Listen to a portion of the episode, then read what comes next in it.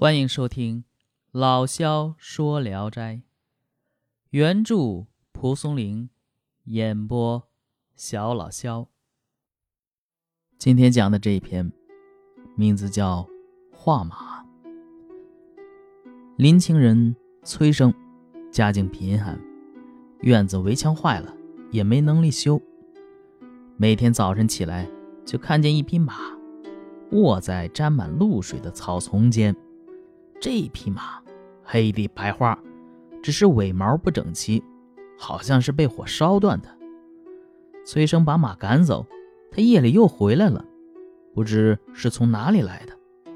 崔生有位好朋友在山西当官，崔生要去找这个朋友，苦于没有车马，心说外面不就有一匹马吗？就抓住马，加上鞍子缰绳，要骑他到山西去。临走前，嘱咐家人说：“如果有人来找马，你们就到山西来告诉我。”上路以后，马就奔驰起来，瞬息之间走了一百多里。夜里这马呀，也不怎么吃草料。崔生心说：“这马别病了吧？”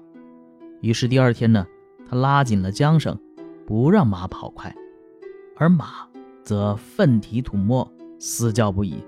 和昨天一样健壮。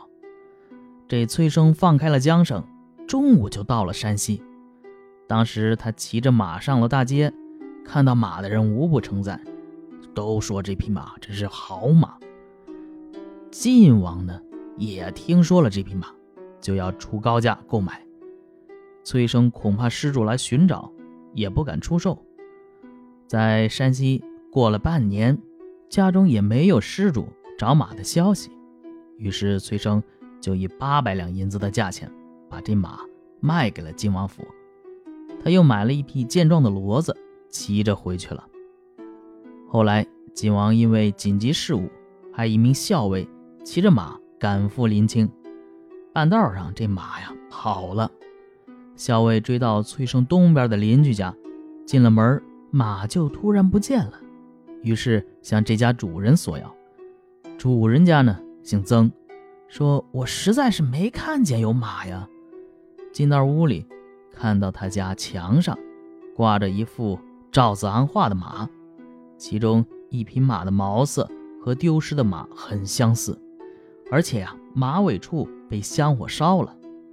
大家这才知道，这马呀原来是画妖。但你这话不能直接跟晋王说啊，说王爷您那马丢了。那马呀，不是真马，是一匹化妖，这不是等着吃挂了吗？校尉难以向晋王交代，就告发了曾家。这时，崔生啊，得到了卖马的钱以后啊，早就以此资本发了财，积聚了上万两银子。这个时候呢，自愿借给曾家钱，赔偿了马钱，校尉啊才回去了。曾家十分感谢崔生。但他们不知道啊，这崔生就是当年的卖马人呢。好，这个故事讲完了啊。这是一篇啊马变成，呃，不是画上的马变成真马跑起来的故事啊。呃，里边的说的那个赵子昂啊，其实指代的是元代的著名书画家，叫赵孟跳。他那个跳还挺难写的，现在好像没这个字了吧？反正特别难写。呃，这个赵孟跳呢，就非常喜欢画马。他在所画的人骑图卷这个十题十中说：“画故难，实画尤难。吾好画马，盖得之于天，故颇尽其能事。若此图，自谓不愧唐人。是有识者，须渠具眼。”这个最后一句“许曲巨眼”，嗯，挺绕口的，而且我也不太了解什么意思。不过前面还是很好说的，就是说，啊，我画的这个马呀，还是挺不错的啊。嗯，这个天分呢，啊，可能是得之于天，所以画的好啊。就是拿这批这幅图来说吧，我认为啊，我自己画的不比唐人画的马要差啊。你们要是有眼呢？啊，就说明你们这个啊挺不错，嗯，然后呢又有其他的题块说，吾自小年便爱画马，尔来得见《韩干真迹》三卷，乃始得其意云。啊，流传下来的张梦跳的画也多以马的题材为主。现存主要的有啊，最有最有名的就是那个人马图卷啊，还有那个人骑图卷。不过这人马图卷呢，没在中国啊，在纽约大都会博物馆。具体怎么出去的啊，对吧？还有秋郊饮马图卷、御马图卷啊，这些呢，均在北京故故宫博物院。啊，这收藏着，还有条梁图卷，这个在台北的那个所谓的故宫博物院收藏。两千零六年，嗯，西泠印社拍卖的《滚尘马图》，成为当日古代作品的标王。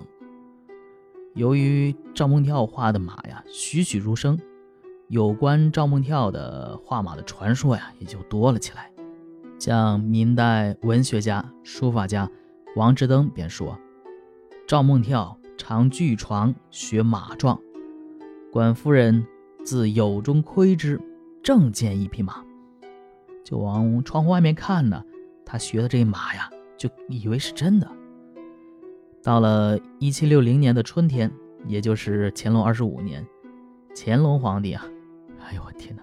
乾隆皇帝，乾隆皇帝。”阅览御马图卷时，想到了赵孟跳据床学马的故事，就在上面题诗了。哎，他又在上面提示了啊！说：“碧波澄澈朗见底，十四飞龙欲其里。西关无事出上栏，离黄母渡平曲关。极贤画马身骑马，有中窥之无真假。”嗯，反正写的好不好吧？但是人家特别有自信啊，我就往上面提。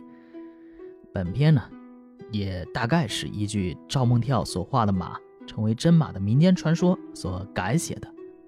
不过，蒲松龄的生花妙笔和赵孟跳惟妙惟肖的马画也真是珠联璧合，所以读后啊，令人遐想不已。